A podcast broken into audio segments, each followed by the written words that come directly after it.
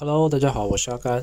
最近呢，亚马逊动作频频，今天继续给大家更新两条与亚马逊有关的小道消息。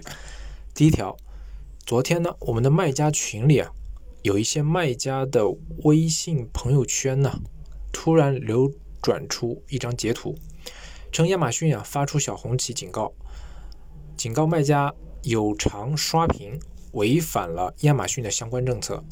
会试图对刷屏的卖家进行调查。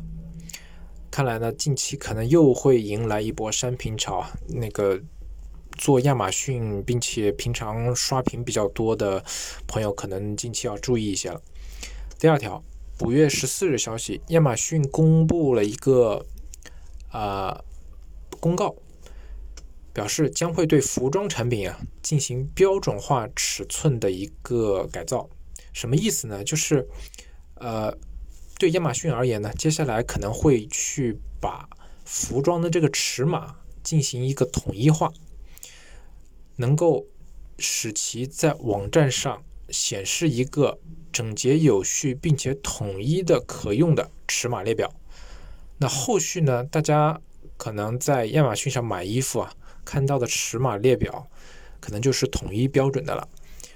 针对新创建的 ASIN 跟现有的 ASIN 呢，不符合新标准的服装尺寸，可能在六月三十日之后，亚马逊就会要求要求你去删除这个 listing 了。